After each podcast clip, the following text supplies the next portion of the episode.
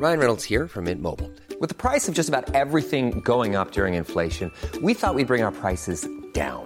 So to help us, we brought in a reverse auctioneer, which is apparently a thing.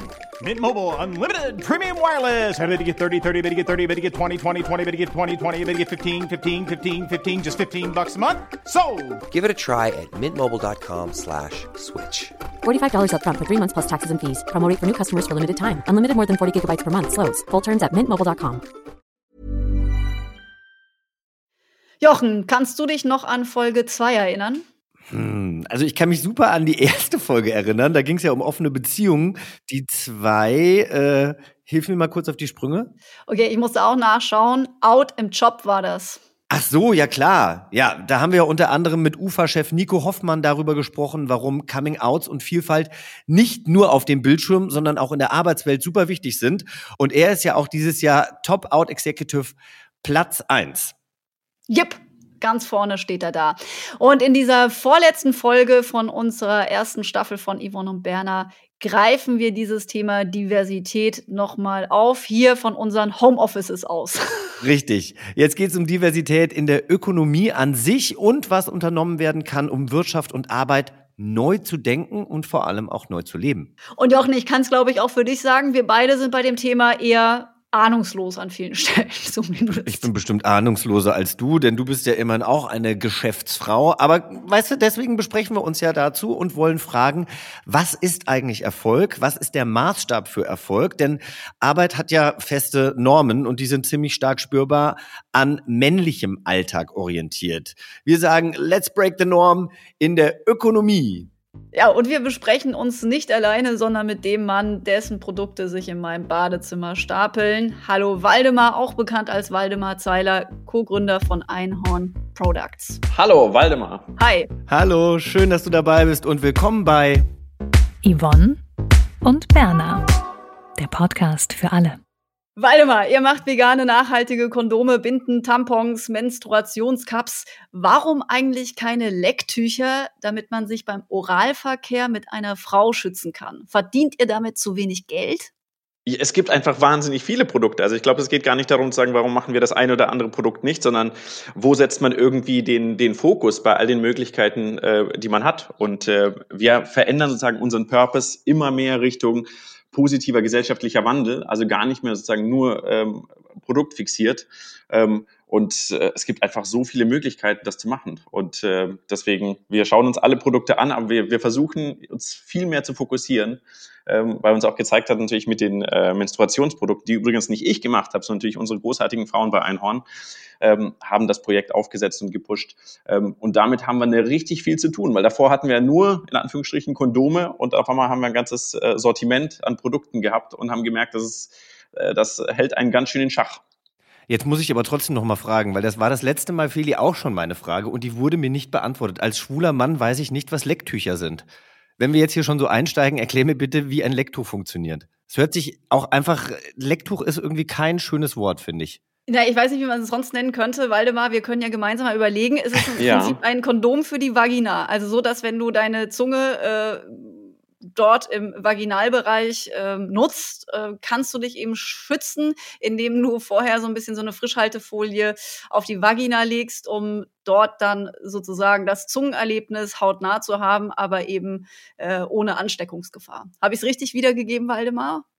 Ja, ich glaube, das ist gar nicht so unterschiedlich wie äh, im Grunde vielleicht ein äh, Oralverkehr, ein Blowjob einfach mit einem Kondom. Also das ist, man schützt, man versucht irgendwie den Kontakt ähm, zu verhindern der, äh, der Schleimhäute, damit sich eben nichts übertragen kann. Und äh, dafür muss es natürlich verschiedene äh, Wege geben, je nachdem, auf welchem äh, Untergrund man gerade arbeitet. Also Schutz ist immer gut, aber wenn ich mir jetzt einen Blowjob vorstelle mit einem Kondom, habe ich, glaube ich, tatsächlich noch nie gemacht, stelle ich mir auch nicht so spannend vor. Aber gut, nachdem wir jetzt die Vielleicht mit Frage schon Einhorn geklärt haben- Products. Ja. Ja, genau, das ist die Frage. Hast du es mit Einhorn schon probiert oder generell noch nicht? Ich habe tatsächlich relativ viele Kondome äh, zu Hause von euch, weil ich mit einer deiner Mitarbeiterinnen befreundet bin. Ah, sehr und, schön. Ähm, mit Anik und die hat mich äh, das ein oder andere Mal schon bestückt. Das ist prima. Ich hoffe, äh, du kannst vielleicht auch an anderer Stelle, ich weiß nicht, was für ein Podcast das ist, aber wie tief ihr da einsteigt oder es ging ja eigentlich um äh, neues Arbeiten und so weiter, aber für mich ist das auch okay. Ich kann da äh, spielend wechseln zwischen den Themen. Müsst nur ihr wissen, über was ihr reden wollt. Jetzt haben wir ja die wichtigste Frage schon geklärt. Für mich, was ist ein Lecktuch?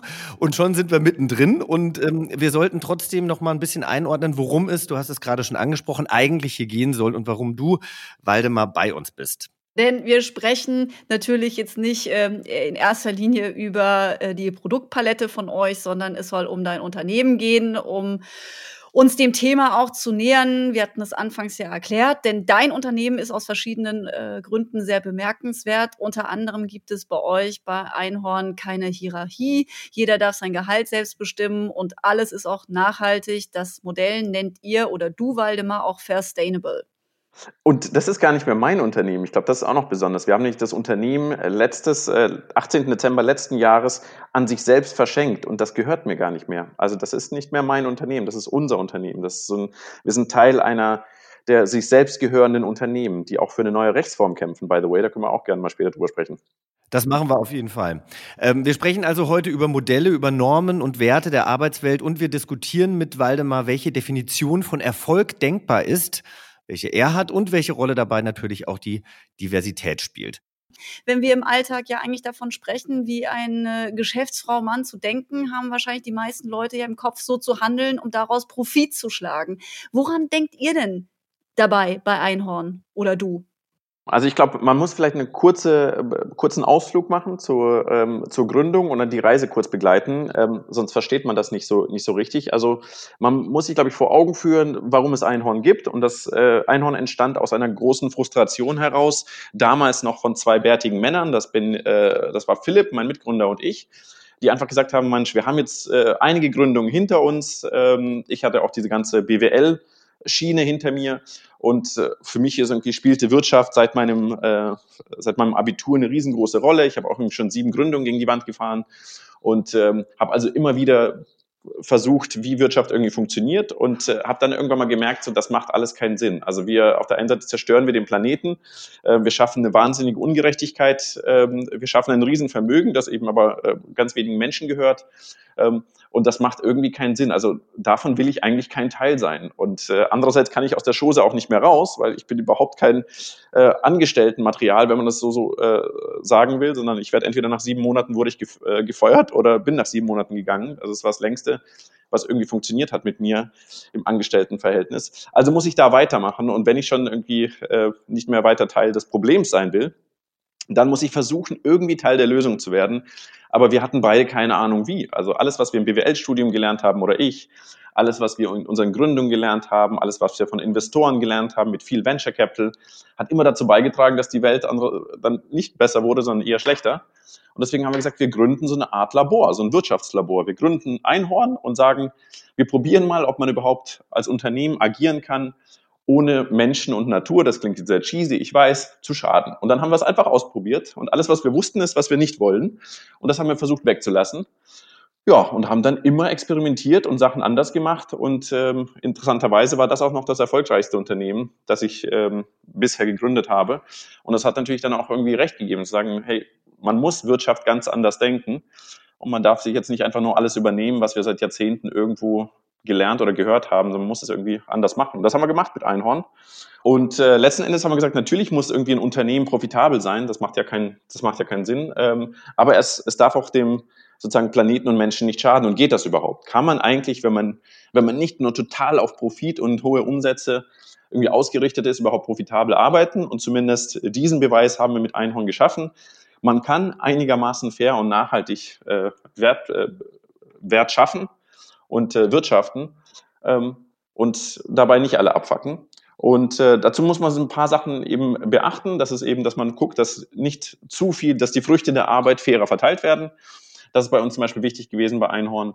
Ähm, und dass alle irgendwie ein Mitspracherecht haben. Und äh, deswegen haben wir das Unternehmen an sich selbst verschenkt. Es kann nicht verkauft werden an irgendeinen Strategen, an irgendein äh, tolles, großes internationales Unternehmen. Man kann keine Gewinne rausnehmen. Also weder Philipp noch ich können einfach Gewinne rausholen, es bleibt immer in der Firma. Und entscheiden dürfen nur Menschen, äh, die einen Arbeitsvertrag haben bei Einhorn. Und ähm, somit haben wir das ein bisschen abgesichert, dass nicht äh, Philipp und ich doch irgendwann die Midlife-Crisis bekommen mit äh, 45 und dann äh, einen Porsche wollen. Ähm, das spielt dann keine Rolle, weil das Unternehmen ähm, nicht mehr uns gehört, sondern allen zusammen. Also ich weiß nicht, ob ich deine Frage beantwortet habe, aber Profit ist jetzt nicht das Wichtigste für uns, sondern Mittel zum Zweck, damit wir weiter ähm, arbeiten können. Aber dann äh, bist du wahrscheinlich jetzt erstmal so ein sehr untypischer Geschäftsmann. Denn die meisten Geschäftsmänner, die ich kenne, die äh, wollen eben den meisten Profit rausschlagen und eben dann auch noch sich selbst in die eigene Tasche stecken. Und Porsche fahren. Und Porsche fahren, genau. Ja. Auch manchmal schon äh, mit 35.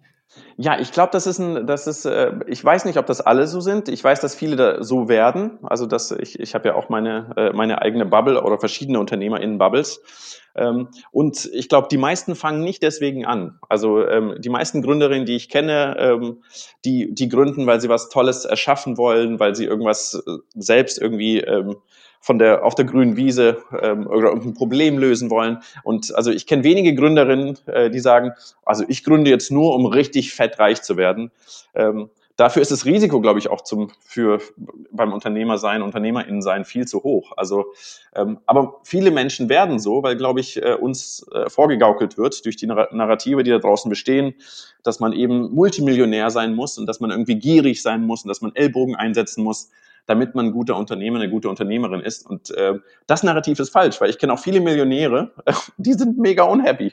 Also die haben nichts gewonnen. Die haben einfach ein fettes Unternehmen aufgebaut, dann verkauft, hat Millionen auf dem Konto und sagen sich, fuck, ich habe meine, meine eigene Familie verraten, meine Unternehmerinnenfamilie verraten. Äh, jetzt sitze ich da auf den Millionen und habe noch 40 Jahre zu leben. Äh, was, was jetzt? Ja, das ähm, stimmt. Und deswegen, es geht im Leben um anderes, glaube ich, als, als um Geld. Das wissen wir auch alle, aber trotzdem denken wir alle, Geld macht uns mega glücklich. Warum hast du sieben Firmen an die Wand gefahren? War, was war da das Problem? Ähm, also bei jedem Unternehmen natürlich ein anderes Problem. Ähm, Ja. Ich habe versucht, dieselben Probleme nicht zweimal zu machen, aber ähm, und so ungewöhnlich ist das auch nicht. Also das, ich spreche auch deswegen so offen drüber, weil Scheitern in Deutschland ja extremes Tabuthema ist und total mit Makeln behaftet im Gegensatz zum Beispiel zu den USA. Ähm, und ähm, ja, also generell ist bei, bei digitalen Gründungen zum Beispiel ähm, sind sogar die größten Investoren gehen bei zehn Gründungen davon aus, dass fünf Gründungen pleite gehen, zwei, drei Gründungen irgendwie vielleicht die schwarze Null haben und ein, zwei Gründen, äh, Gründungen sind dann das berühmte Unicorn, das Einhorn, das milliardenbewertete Unternehmen. Also das nur mal sozusagen zur Einordnung. Ähm, wenn man digitale Gründungen hat, geht man eh davon aus, dass die, dass die meisten Sachen hops gehen.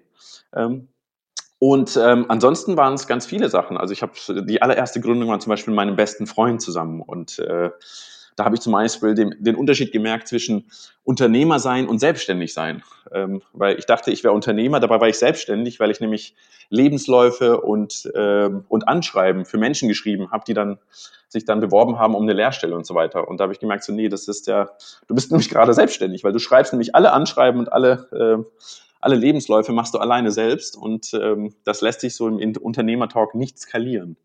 Ähm, und das war zum Beispiel wichtig. Und ich gesagt, das, das will ich eigentlich nicht machen. Äh, ich will nicht selbstständig sein und die, mein Leben lang ins Lebensläufe schreiben für andere, ähm, sondern ich will Unternehmer sein. Und dann habe ich das eben dann beendet, aber eben diese wichtige äh, Lesson, äh, wie nennt sich das auf Deutsch? Mein Gott, dieses, dieses Englisch.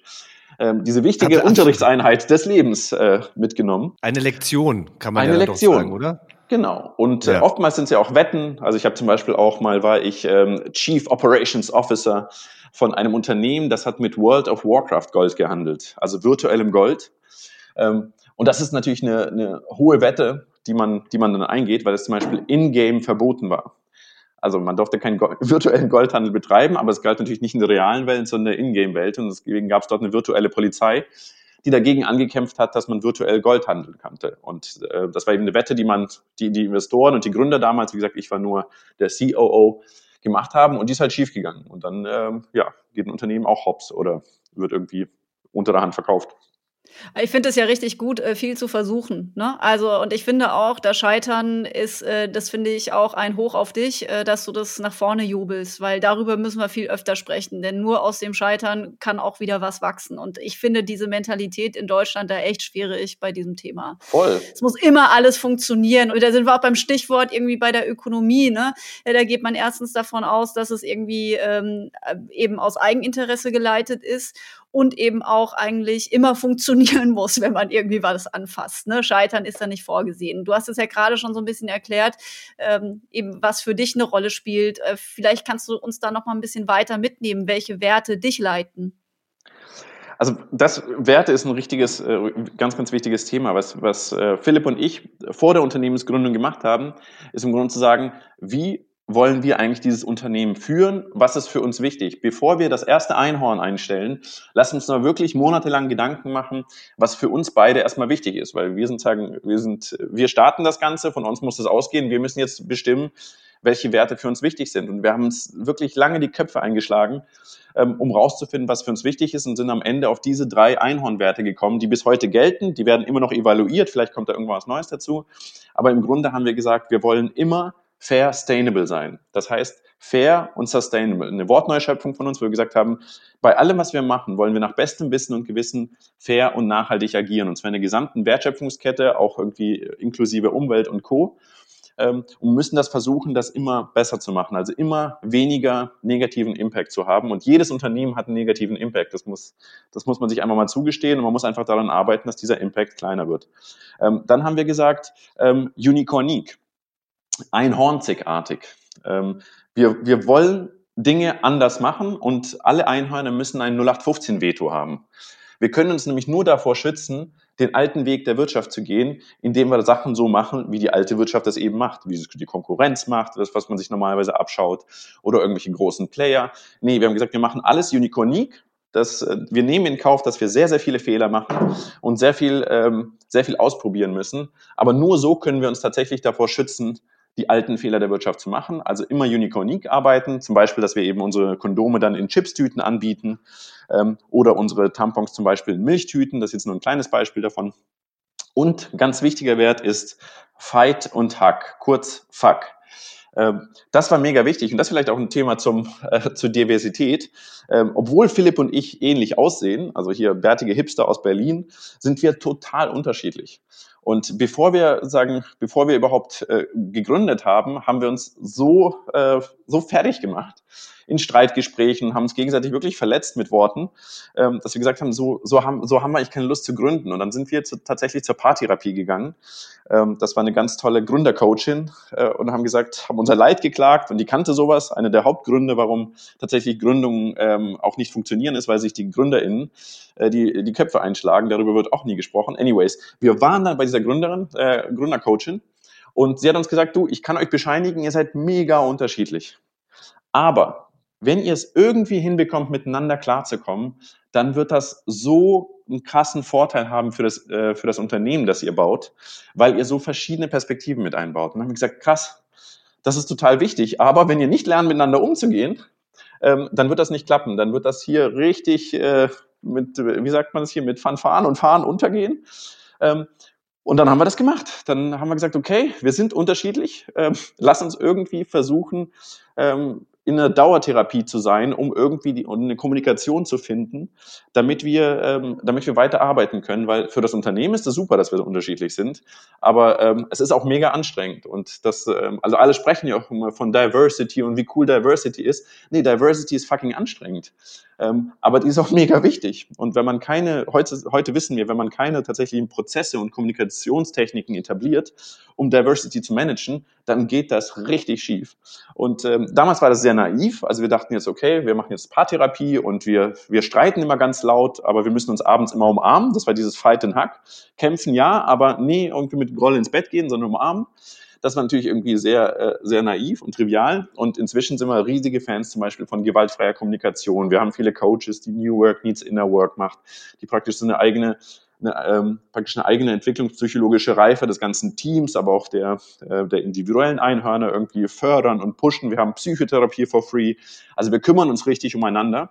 Genau, erzähl da mal ein bisschen was drüber, weil das finde ich total spannend. Das weiß ich natürlich eben, weil äh, meine Freundin ja eben bei euch arbeitet. Aber das ja. habe ich wirklich, ähm, das habe ich noch nie gehört und auch dieses, äh, die, diesen Art äh, Sitzkreis, äh, den ihr da habt. Äh, ich glaube freitags oder so. Ich weiß nicht. Äh, da musst du ein bisschen mehr drüber erzählen, weil ich glaube, dass also da können sich so viele Unternehmen was abgucken und gerade auch ich, der ja beim Fernsehen arbeitet, wo auch, wo es äh, leider keine äh, keinen Fuck gibt, sondern eher eine andere Hierarchie, also nämlich von Abfuck. oben nach unten eine Abfuck-Hierarchie, genau. Also da muss ich sagen, da können sich so viele Leute einfach ein Beispiel an dir nehmen. Ähm, er, erzähl da ein bisschen was noch mehr drüber, bitte. Äh, ja, also das Lustige ist, das klingt irgendwie so krass. Also ich weiß es ja, wenn wir das erzählen, sagen du, was, Psychotherapie, das ist ja Wahnsinn. Und dann denkst du dir so, nee, also selbst wenn du rein öko öko ökonomisch denkst, also eine rein wirtschaftliche Brille anhast, macht es total Sinn, allen MitarbeiterInnen ähm, Psychotherapie zur Verfügung zu stellen, weil wenn du dir die Fehltage anschaust, wenn du die, die Kranken, äh, Krankenkassenstatistiken anschaust, dann fehlen extrem viele Menschen und der Hauptgrund ist Depression, Burnout, Stress. Und was, was ist sozusagen unsere Reaktion darauf? Ja, äh, Betriebssport, Yoga und ein Obstkorb. Ähm, was totaler Quatsch ist. Also es, ist total logisch, tatsächlich Psychotherapie zum Beispiel eben kostenlos anzubieten, ähm, damit Menschen sozusagen auch ihre Mentalhygiene irgendwie nachgehen können und das auch finanziert vom Unternehmen, wie gesagt, macht total Sinn. Auf der anderen Seite hat man nämlich einfach mit Fehltagen zu kämpfen, als Beispiel. Und äh, ich glaube, was du meinst für diese Freitage, das machen wir einmal im Monat, das nennt sich Clear the Air Meeting, also reine machen Meeting. Ähm, Luftreine machen Meeting. Und äh, das kann man sich so vorstellen, dass jedes Unternehmen ist im Grunde wie ein Schnellkochtopf. Und es baut sich da Druck auf, ganz normal, weil wir alle Menschen sind und weil wir alle miteinander menscheln. Ähm, egal wie toll die Companies sind, überall baut sich Druck auf. Und es muss Mechanismen geben, wie dieser Druck rausgelassen wird. Und bei einem Schnellkochtopf gibt es eben so ein, so ein Druckablassventil. Und genau das ist das Clear the Air Meeting. Das heißt, wir treffen uns dort. Das ist ein Tool ähm, der gewaltfreien Kommunikation. Und das muss, da ist eine Coachin oder ein Coach anwesend. Das ist ganz wichtig, das eben nicht selbst zu machen, sondern ähm, mit, mit externer Hilfe. Und die fragt dann im Grunde, äh, Leute, zählt mal auf, gibt es irgendwo eine Spannung? Und äh, sagt mir, ob diese Spannung mit einer Person ist oder mit mehreren Personen oder dem ganzen Team. Ähm, und wie intensiv diese Spannung ist, von 1 bis 10. Ist es 1 total niedrig oder 10, ich stehe kurz vor der Kündigung oder kurz vom Burnout? Und so können dann alle praktisch ähm, erstmal ähm, ihre Spannungen aufschreiben, dann wird das Ganze gerankt, sodass auf jeden Fall die Spannungen, die am meisten Menschen betreffen und die höchste Intensität haben, zuerst drankommen, ähm, damit man die nicht über den Teppich fallen lässt. Und dann fängt eben diese eine Person, die jetzt diese Spannung geäußert hat, in dem Fall, ähm, zu erklären und die Situation zu beschreiben. Und wenn sie zum Beispiel mit einer bestimmten Person das Problem hat, dann sagt sie hier, liebe so und so, ich habe diese Beobachtung gemacht und die andere Person, das ist ganz, ganz wichtig, hört nur zu. Das heißt, die hört die ganze Zeit nur zu und dann wird sie gebeten, das zu spiegeln. Das heißt, die Person, ähm, der das geschildert wurde, die wiederholt dann all das, was die andere Person gesagt hat. Und nur wenn die andere Person tatsächlich gesagt hat, ich fühle mich jetzt total verstanden, dann erhält auch diese Person praktisch die Möglichkeit, ihre eigene Sichtweise zu äußern. Und so geht das hin und her, hin und her, bis man sich am Ende komplett gehört hat. Und das Lustige ist, dass in 80 Prozent der Fällen das Problem damit sich auch schon erledigt hat. Und die Lösung ist, äh, ist relativ trivial. Ähm, und das ist eben ein ganz, ganz wichtiges Tool, dass man sich einfach zuhört. Und letzten Endes ist GFK nichts anderes, als zu sagen, Leute, wir haben alle dieselben Bedürfnisse. Wir haben alle nur bescheuerte Strategien, sie zu äußern. Also der eine will irgendwie Stille, der andere will irgendwie Abenteuerlust, der andere will, ähm, will irgendwie Aufregung. Ähm, aber wir haben nie gelernt, wie man das gut kommuniziert und wählen eben blöde Kommunikationsstrategien und die führen dann eben zu äh, richtigen Abwachs. Ähm, und das versucht eben GFK aufzugreifen und überall Ventile einzubauen und die Möglichkeit, einfach miteinander zu reden und sich zu besinnen und sagen, hey, stimmt, ich kann dein Bedürfnis nach Stille total verstehen. Habe ich auch oftmals. Nur in diesem Fall habe ich es jetzt einfach falsch interpretiert gehabt. Ich kann das alles total gut verstehen und ist auch super nachvollziehbar, wie wichtig Kommunikation ist. Aber wie finanziert ihr das denn? Du sagst zwar natürlich, es fallen Krankheitstage weg, aber man muss ja erstmal, also ich bin ja auch selbst äh, eine Unternehmerin und man muss ja erstmal auch äh, die Kohle irgendwie zusammen haben, um das überhaupt so zu bauen. Äh, wie macht ihr das? Also die erste Frage ist eben, was kostet es das, wenn du es nicht machst? Und ich würde grundsätzlich in den meisten Fällen, es gibt natürlich Ausnahmen, mal sagen, das nicht zu machen, kostet in der Regel viel mehr und man, sich, man ist sich dessen überhaupt nicht bewusst. Also zum Beispiel ähm, Kündigung ähm, oder wenn Leute innerlich gekündigt haben, kostet das ein Unternehmen Schweinegeld. Ähm, weil man verliert damit richtig Business, wenn jemand abschaltet, eigentlich was anderes macht oder im Zweifel sogar noch sabotiert. Ähm, und wir wissen ja laut den Statistiken, zum Beispiel der Gallup-Studie, dass ähm, 69 Prozent der Mitarbeitenden in Deutschland nur noch Dienst nach Vorschrift machen und 16 Prozent haben innerlich gekündigt. Das heißt, 85 Prozent fühlen sich im Unternehmen überhaupt nicht verbunden.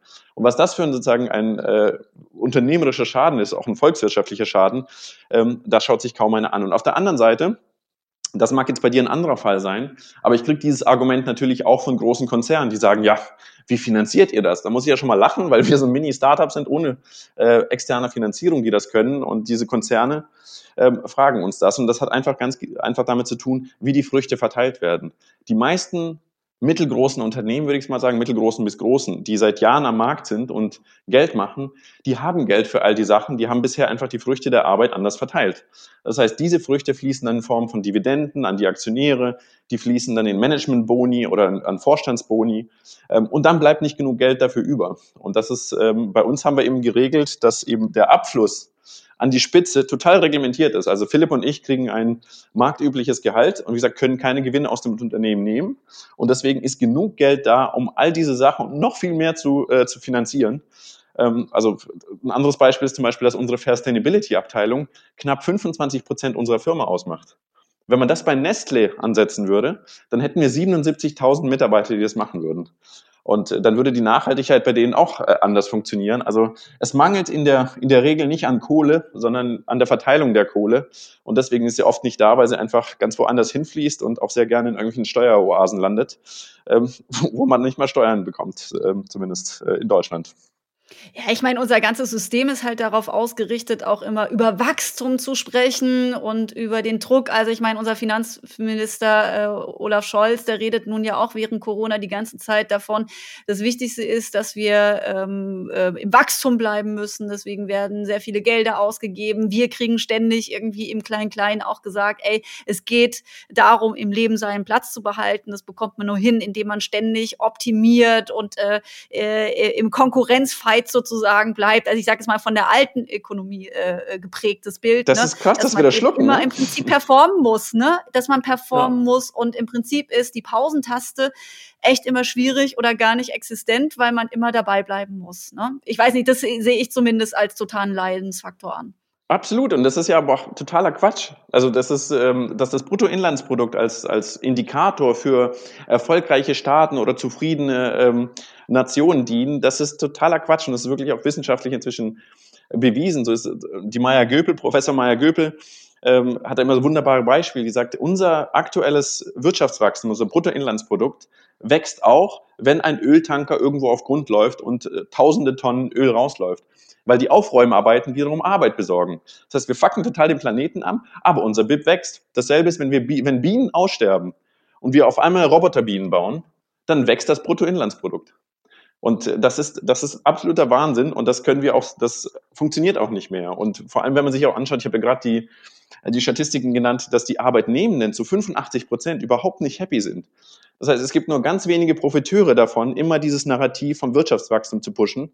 Ähm, und deswegen gehören ja auch 26 Menschen die Hälfte des Weltvermögens, ähm, weil es eben nur ganz wenige sind, die profitieren. Aber die haben es geschafft, eben ein Narrativ aufzustellen, das uns immer noch allen in den Knochen steckt, dass wir sagen, ja, ja, also wenn, wir, wenn die Wirtschaft nicht wächst, dann geht es uns wahrscheinlich schlechter. Aber dass uns eh beschissen geht, ähm, das scheinen wir irgendwie nicht zu sehen. Beziehungsweise müssen wir dann neue Stories, äh, müssen auf dem Horizont auftauchen. Jochen, wie ist es eigentlich bei dir in der Medienwelt? Naja, also ich habe das Gefühl natürlich, dass ich mir den Druck auf selber mache. Ne? Also man ist ja einfach auch mittlerweile immer erreichbar. Ich glaube, wenn man eine E-Mail innerhalb von äh, zwei Stunden nicht beantwortet, dann kommt ganz oft auch schon irgendwie eine Nachfrage, wann kann ich mit einer Antwort rechnen? Also und das ja auch dann äh, einfach noch nach Feierabend. Also ich meine, ich ich äh, merke natürlich auch die Leute, die für mich arbeiten, jetzt in dem Falle dann eben mein Management oder meine Agentur, die müssen natürlich eigentlich auch 24 Stunden für mich erreichbar sein. Also natürlich nicht nachts um drei unbedingt, aber wenn mein Job länger geht und äh, der geht ja dann auch manchmal bis um eins oder äh, halb zwei und dann kommt irgendwie äh, der Fahrdienst nicht, der einen abholt oder sonst irgendwas passiert oder du hast äh, irgendwelche Verspätungen, sonst was, dann müssen die natürlich immer erreichbar sein, wo ich mich dann auch einfach frage, so, was macht das eigentlich mit den Leuten, die einfach nur angestellt sind, ja? Also ich, ich, ich glaube, wir müssen uns einfach mehr Auszeiten nehmen und ich habe das ja dieses Jahr auch gemacht mit dem Fastenwandern und äh, selbst diese eine Woche fiel mir wahnsinnig schwer, mich da freizuschaufeln und zu sagen, okay, da beantworte ich jetzt keine E-Mails oder da treffe ich jetzt keine Entscheidungen, weil da möchte ich mir jetzt einfach mal Zeit für mich nehmen. Insofern finde ich es natürlich toll, dass es Unternehmen wie Einhorn gibt, die ihren Mitarbeitenden dann eben auch die Chance geben, auch mal äh, runterzukommen. Also das ist ich, ich finde es ganz, ganz großartig. Aber ich weiß, vieles hängt natürlich mit einem selbst zusammen und auch diese Unzufriedenheit, das merke ich natürlich auch bei vielen äh, Freundinnen, äh, die ich habe, die, ähm, die eben auch ganz oft mit ihren Beschwerden sich erst dann melden, wenn der Schnellkochtopf äh, ja kurz vorm Explodieren ist. Aber sie bekommen eben von ihren äh, Chefinnen eben auch äh, oft die Möglichkeit nicht, sich eben auch äh, mal von der Seele zu reden, was sie belastet. Ja, sich kontinuierlich um sich zu kümmern. Also ich finde, das ist halt, also das, wenn man immer mal wieder eine Auszeit nimmt, ist das eine Mittel, aber wenn man eben ständig, also in seinem Alltag einfach so ja. gefordert ist und da keiner Verständnis dafür hat, dass man eigentlich ständig an sich irgendwie doktern muss, ist es halt schwierig. Und ich finde, Waldemar hat das schon gut auf den Punkt gebracht. Die einen investen, die Verteilung der Gelder oft wird halt nicht in die Menschen investiert, sondern irgendwie in Systematiken oder in, in eben in Wachstum oder es geht eben nur äh, an wenige Leute, die sich da eine Villa bauen können. Ne? Und die anderen äh, sind eben die kleinen, wie nennt man das, das Hamsterrad, die, die, die Hamster im Rad. Doch, so ja. kann man es, glaube ich, sagen auch. Ähm, Waldemar, die Frage ist ja, ihr habt ja für euch sozusagen ähm, ja gute Lösungsansätze, aber wie kommen wir denn da so alle im Kollektiv raus? Ja, das ist super, dass du fragst. Ich habe nämlich ein Buch dazu geschrieben. Ach was. Wirklich. Es heißt Unfuck the Economy. Und äh, da habe ich tatsächlich versucht, ähm, genau diese, diese Learnings bei Einhorn ähm, ein bisschen in Kontext zu setzen und ähm, auch zu sagen, was, was sind grundsätzlich unsere Probleme in der Wirtschaft. Genau dieses eine Narrativ zum Beispiel vom Wirtschaftswachstum ähm, ist natürlich da drin, aber sich auch wirklich ähm, anzuschauen, was, was macht eigentlich, also wofür ist die Wirtschaft alles mitverantwortlich und zu, zum, zum erheblichen Teil. Und ähm, das ist schon verrückt. Und dann eben mit Einhorn aufzuzeigen, dass es eben als kleines Startup eben auch geht und letztendlich auch äh, Hoffnung zu geben, dass wir das machen müssen. Aber wir müssen eben viele Glaubenssätze ähm, aufgeben und hinterfragen. Und ich glaube, das war das, das war das Wichtigste, glaube ich, was wir bei Einhorn gemacht haben, dass wir gesagt haben, wir werden jetzt wirklich unsere Werte so definieren, dass wir uns, dass wir nicht die alten Sachen machen, weil die alten Sachen, das muss man sich vergegenwärtigen, haben uns dorthin gebracht, wo wir gerade stehen. Wir stehen vor einer Klimakrise, wir stehen vor einer Biodiversitätskrise, wir stehen vor einer riesen Ungleichheits ähm, Krise oder die haben wir schon bereits und unsere Demokratie wird angegriffen äh, von, von allen Seiten. Ähm, deswegen, es ist nicht cool. Also alles, was wir bisher gemacht haben, ist scheiße gewesen. Das wissen wir jetzt. Also wir konnten, wir wussten das vielleicht vor ein paar Jahrzehnten noch nicht in allem so tief. Ähm, aber jetzt wissen wir das. Also lasst uns mal andere Wege einschlagen und nicht die alten Fehler machen. Ähm, und ich glaube, damit ist einem schon geholfen. Man muss natürlich gucken, wie man sich diesen, diesen ähm, diesen Mechanismen entziehen kann. Also bei Einhorn haben wir uns dieser, diesem Turbokapitalismus ähm, entziehen können, indem wir für uns ganz klar gesagt haben, wir wollen keine Investoren oder wir wollen nach Möglichkeit keine Investoren. Es ist nicht immer ohne äh, möglich. Wir sind da super privilegiert, dass es irgendwie ohne geklappt hat. Aber zumindest sozusagen den Einfluss von Investoren total zu beschränken, ist zum Beispiel eine Empfehlung auch in dem Buch, weil die zwingen dich dazu. Deren Geschäftsmodell ist aus einem Euro zehn Euro zu machen und ähm, die werden dich dazu zwingen, eben total krass zu wachsen, äh, nicht profitabel zu sein, weil sie am Ende nur den Wert aufblähen wollen, um dich dann äh, später eben zu verkaufen. Ähm, und dem muss man sich dann am Anfang entziehen und das, ähm, das können natürlich viele Gründerinnen setzen die Weichen direkt bei der Gründung. Die Frage ist natürlich, wie machen wir das bei etablierten Unternehmen? Ähm, wie können wir da was verändern? Und ähm, das ist natürlich die viel äh, schwierigere Herausforderung. Total. Ich frage mich, ob die nicht unmöglich ist. Nee, nee, ist sie nicht. Also wir, wir sind tatsächlich ja, ich habe ja vorhin erwähnt, dass wir unsere Firma an sich selbst verschenkt haben oder an eine Stiftung gegeben haben. Und ähm, da sind wir inzwischen eine Bewegung. Wir haben vor kurzem erst der ganzen, den ganzen Top-PolitikerInnen äh, ein Schreiben überbracht mit 600 Unternehmen, die so denken.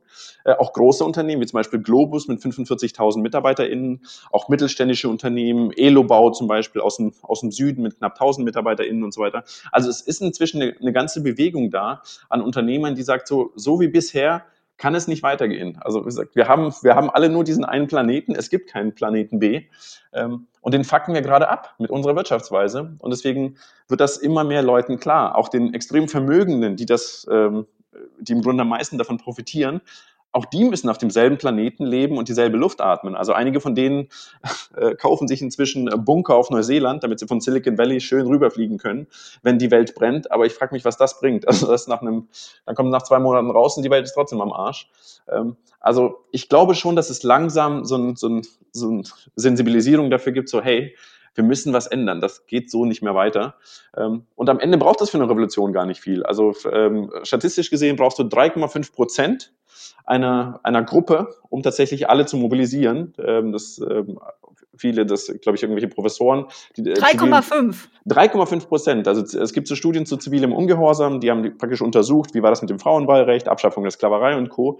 Und es braucht immer eine Gruppe von 3,5 Prozent und dann kippt das und dann hat man sozusagen die Möglichkeit tatsächlich eine ganze Gesellschaft zu verändern. Also und diese Zahl gibt mir Hoffnung. Es ist 50 äh, Prozent wäre sehr viel, aber in Deutschland sind das gerade mal drei Millionen. Also ähm, das ist machbar. Hiring for your small business? If you're not looking for professionals on LinkedIn, you're looking in the wrong place. That's like looking for your car keys in a fish tank. LinkedIn helps you hire professionals you can't find anywhere else, even those who aren't actively searching for a new job but might be open to the perfect role. In a given month, over 70% of LinkedIn users don't even visit other leading job sites. So start looking in the right place. With LinkedIn, you can hire professionals like a professional. Post your free job on linkedin.com slash people today. Jetzt hast du das ja gerade äh, nochmal angesprochen, dass ihr euch äh, selbst verschenkt habt. Geh doch da nochmal ein bisschen ins Detail. Wie genau sieht das aus und was kann man sich darunter vorstellen? Und warum habt ihr das, äh, diese Entscheidung getroffen? Also es war natürlich eine, wir haben unser Unternehmen gegründet, da haben wir gesagt, 50 Prozent der Profite werden wir reinvestieren. Das war aus unserer damaligen äh, Sicht schon total cool. Wow, 50 Prozent abgeben, das ist total crazy. Und dann haben wir uns über die Jahre immer mehr sozusagen auch äh, politisch engagiert und gemerkt, so, Mensch, das Problem auf der Welt, also zum Beispiel die Ungleichheit, dass 26 Menschen auf der Welt so viel besitzen wie die ärmste Hälfte der Welt, ähm, das ist, das spiegeln wir gerade voll wieder auch bei Einhorn, weil Philipp und ich, uns gehört die Firma. Selbst wenn wir nur 50 Prozent der Profite rausholen, ähm, sind wir auf jeden Fall Multimillionäre, wenn wir das Ding jetzt verkaufen. Und alle anderen haben das Ding mit aufgebaut, ähm, all ihr Schweiß und Fleiß da reingesteckt und wir können das wie ein Kartoffelsack verkaufen.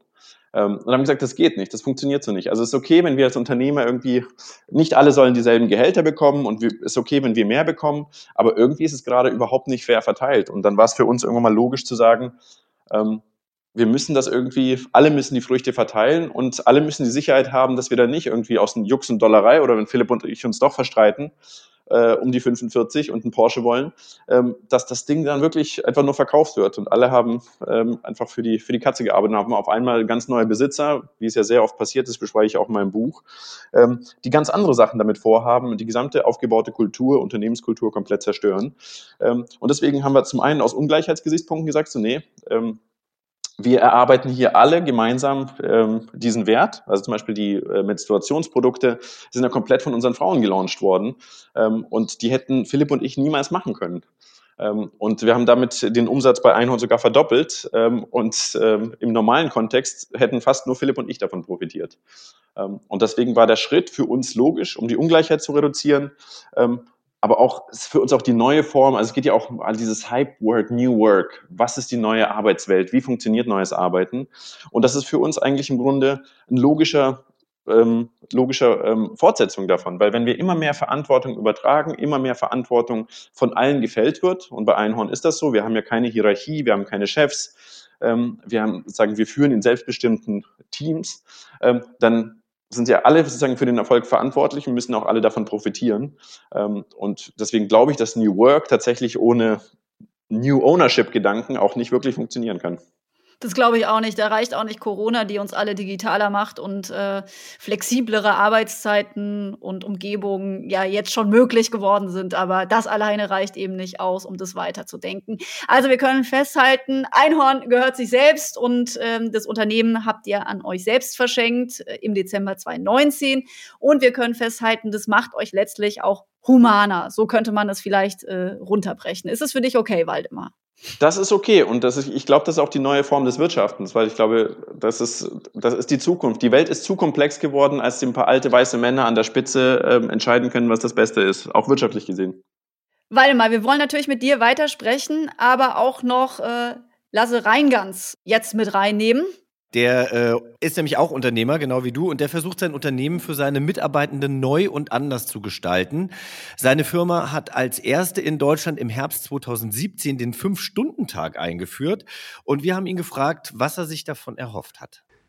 Die Beantwortung der Frage, wie sieht denn heutzutage ein optimales Arbeitsumfeld aus? Das heißt, wo kreative Höchstleistungen geleistet werden können, wo Menschen zufrieden den Job machen, der ihren Stärken und Talenten am nächsten kommt und sie komplett in ihr Potenzial finden. Und gleichzeitig eben ausreichend Zeit und Kraft für Balance und alle persönlichen Belange haben. Und wie sahen die Anfänge so aus? Zu Beginn sind wir als Team komplett ins kalte Wasser gesprungen. Ne? Wir mussten erstmal diskutieren, wie schaffen wir das überhaupt? Was gehört dazu? Also welche Prozesse müssen hinterfragt werden? Welche Tools fehlen? Wo sind Dinge, die wir jetzt schon wissen, die falsch und schlecht laufen? Wie kann man besser kommunizieren, effizienter dahin kommen, dass man am Ende es wirklich schafft, eben 40 Prozent weniger Zeit für, für das gleiche Ergebnis zu bekommen?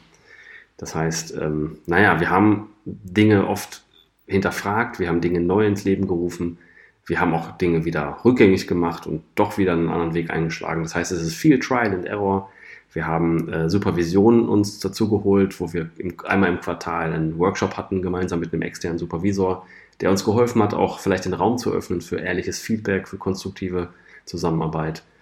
Ja, und so ging das einfach weiter. Und wir sind auch immer noch, ich meine, wir haben das drei Jahre und sind immer noch nicht die Fünf-Stunden-Tag-Experten, weil das einfach ein ständiges Evaluieren ist, Neujustieren ist, gemeinsam schauen, wo kann man Dinge vielleicht noch besser machen. Was ich ja super finde, Sie probieren es einfach. Trotzdem frage ich mich natürlich gerade als Geschäftsführerin einer eigenen Firma, wie geht denn das überhaupt? Selbes Pensum in fünf Stunden oder wurde das Pensum verringert? Auf jeden Fall muss natürlich das Ziel sein, dass Arbeitspensum das gleiche bleibt.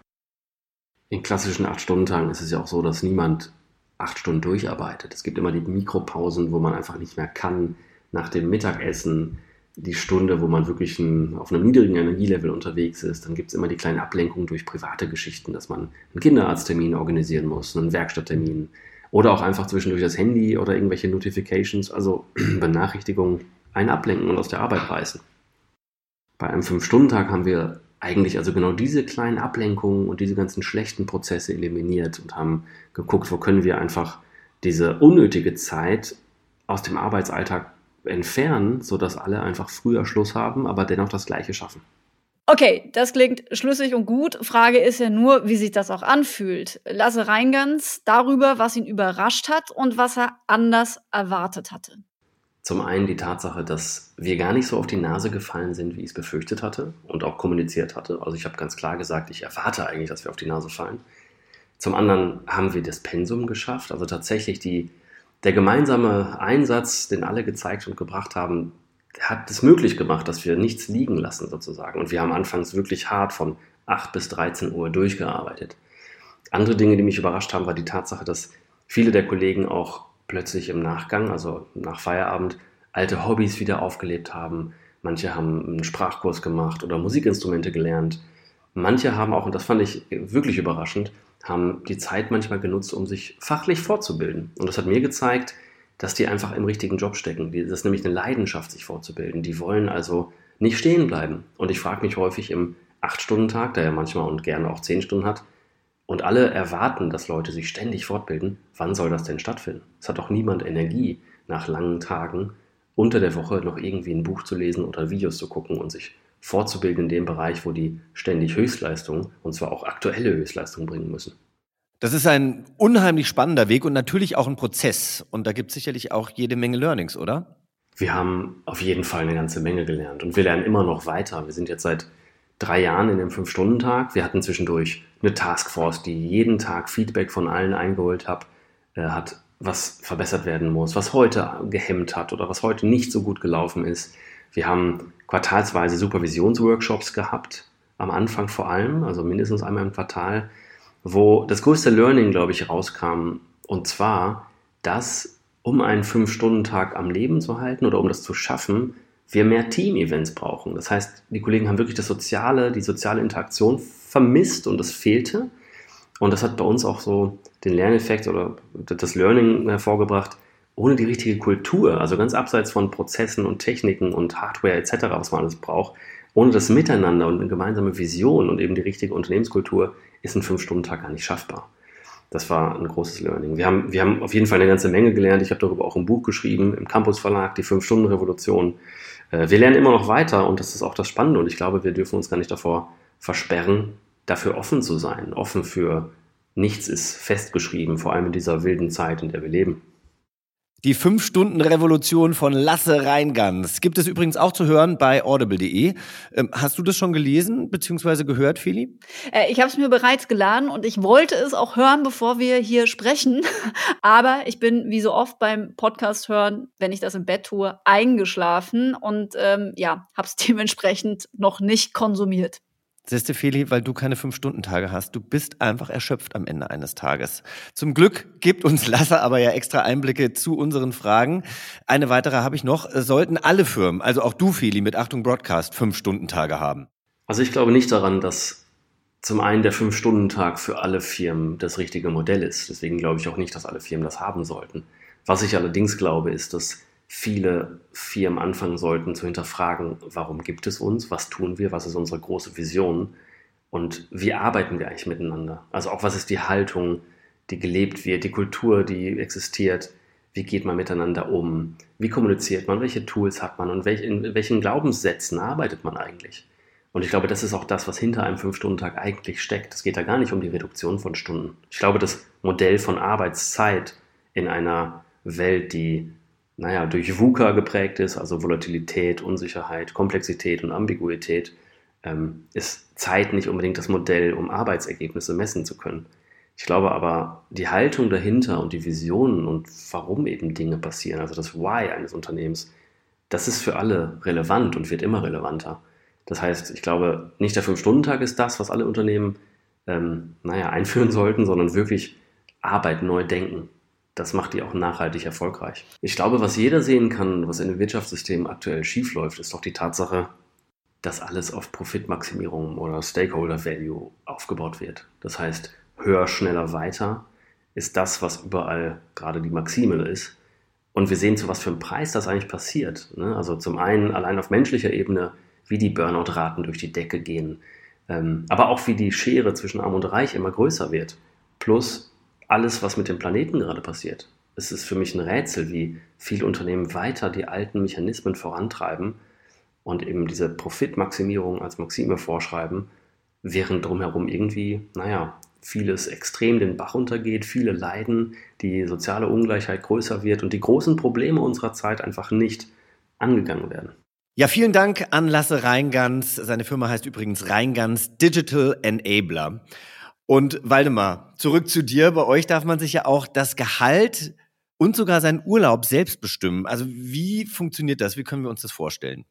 Bei uns war irgendwie, also Philipp und ich haben gesagt, wie können wir unsere Privilegien abgeben oder was sind eigentlich unsere Privilegien als Gründer, als Unternehmer? Und wenn wir wollen, dass alle viel verantwortlicher handeln oder mehr Verantwortung übernehmen und die Firma sich jetzt auch selbst gehört, dann müssen wir auch alle Privilegien, die wir als Gründer haben, ab, abgeben. Und man nimmt sich das natürlich oftmals gar nicht bewusst. Eines zum Beispiel Transparenz, Transparenz über die Zahlen.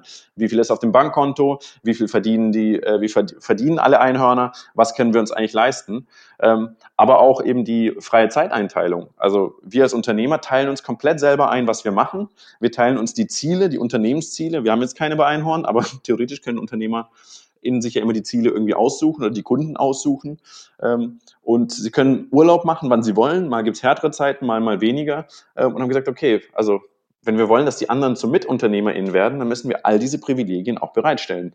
Und, ähm, und dann haben wir das gemacht. Und äh, siehe da, man muss sich erstmal natürlich dran gewöhnen, weil wenn man aus dem klassischen Angestelltenverhältnis kommt, 9 to 5, ähm, dann muss man vielleicht Leute auch erstmal mit Sachen ranführen, aber am Ende sagen, scheint es zumindest bei uns äh, ganz gut zu funktionieren. Und wir kriegen uns, uns schauen immer die ganzen DAX-Unternehmen, die bei uns irgendwie in der Startup-Safari vorbeikommen, mit großen Augen an, sagen, nutzt denn das System keiner aus? Genau, wäre jetzt auch meine Frage gewesen.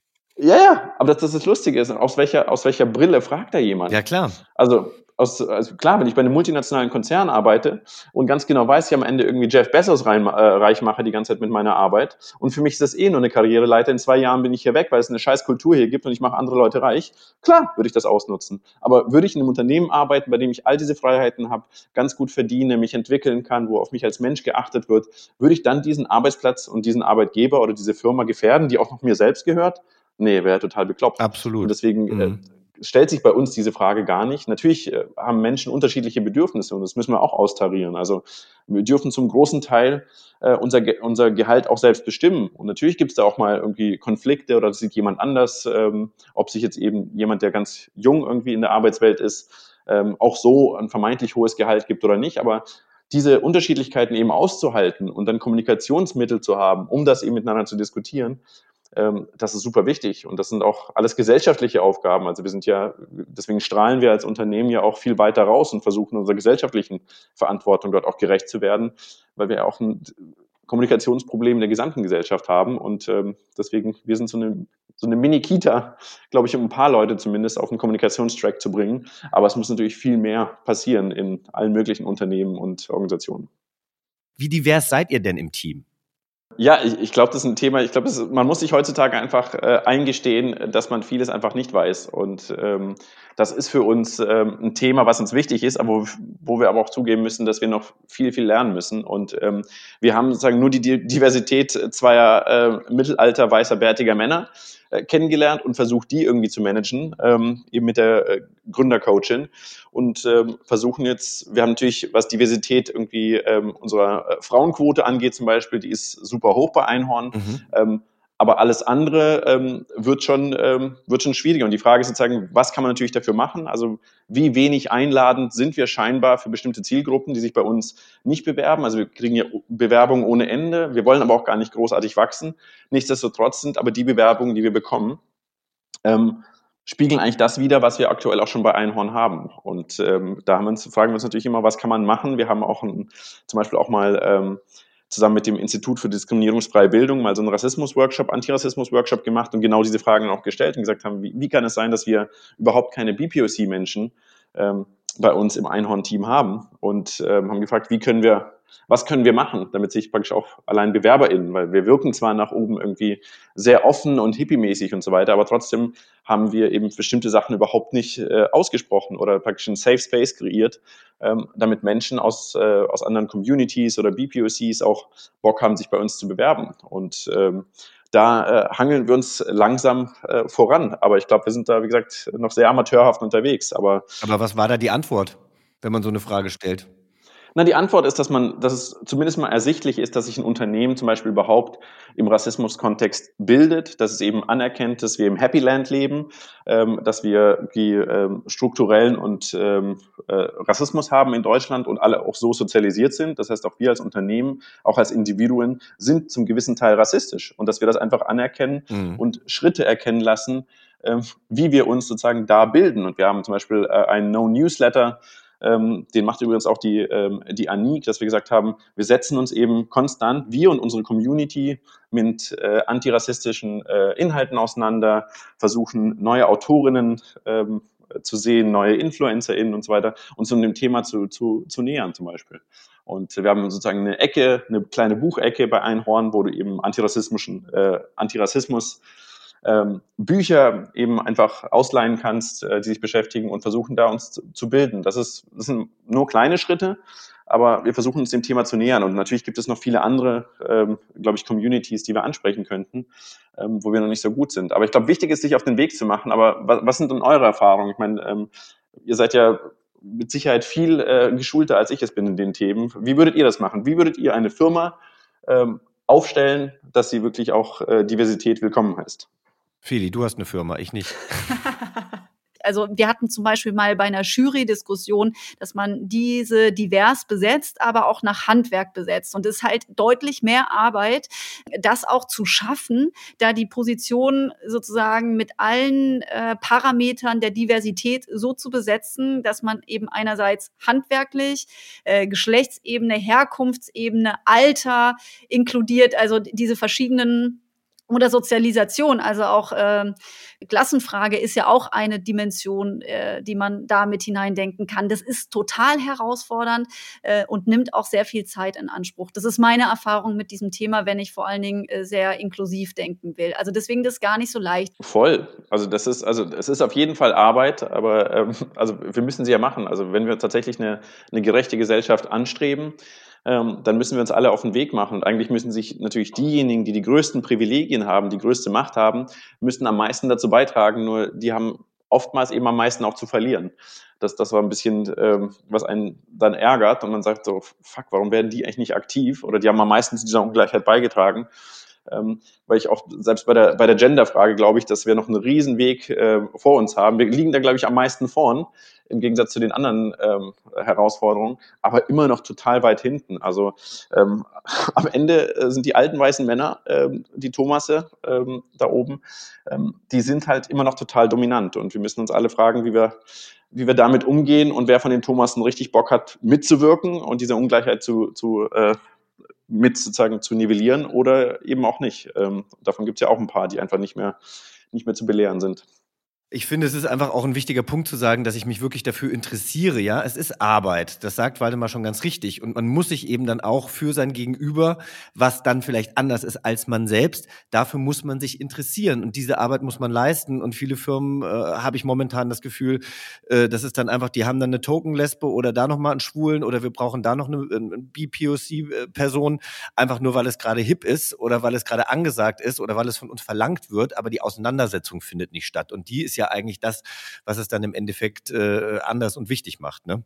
Ja, und vor allen Dingen, man muss bereit sein, Macht abzugeben. Ne? Also warum soll ich, wenn ich privilegiert bin, mich jetzt irgendwie auch entmächtigen, indem ich andere nach oben pushe? Ne? Warum soll ich das überhaupt tun? Ich finde, das ist eine ganz große Frage. Ja? Warum soll ich Macht abgeben? Das impliziert das aber, damit wir vorankommen, auch bei dieser Frage.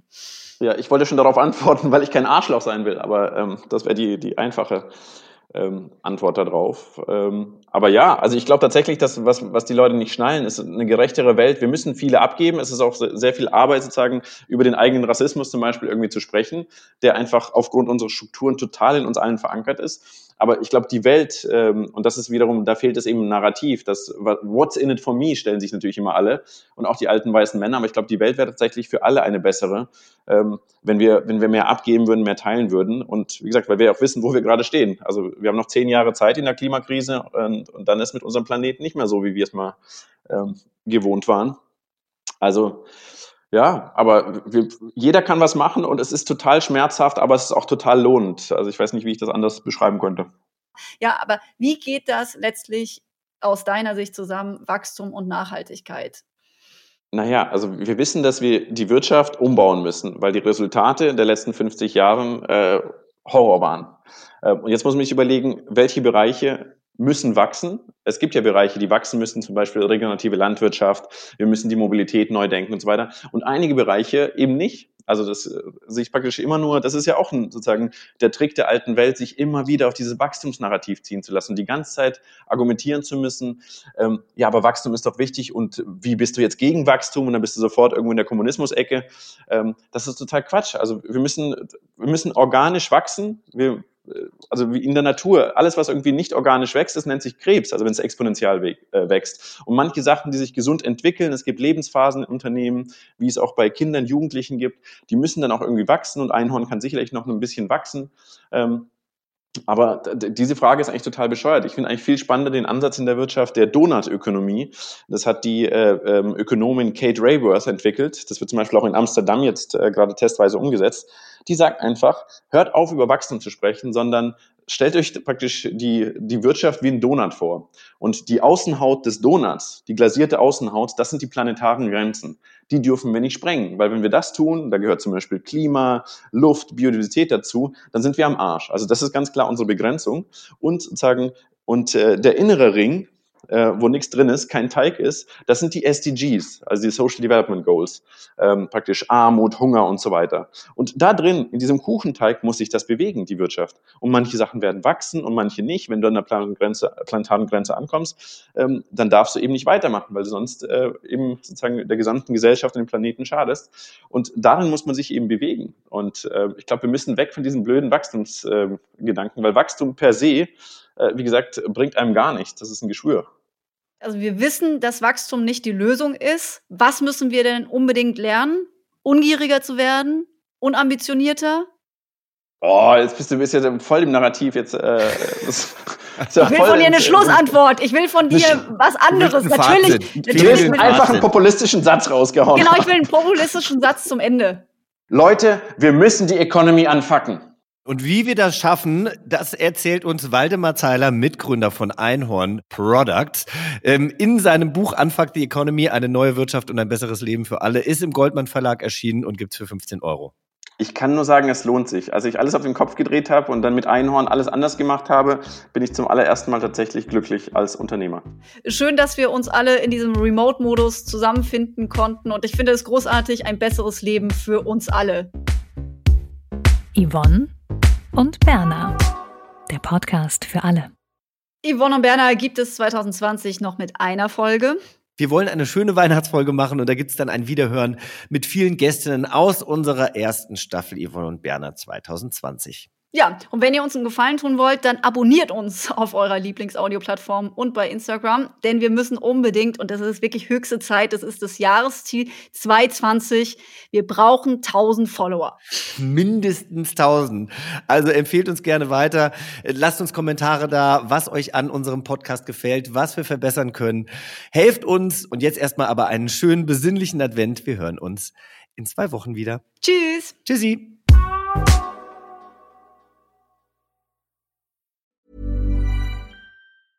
Hey, it's Paige DeSorbo from Giggly Squad. High quality fashion without the price tag. Say hello to Quince.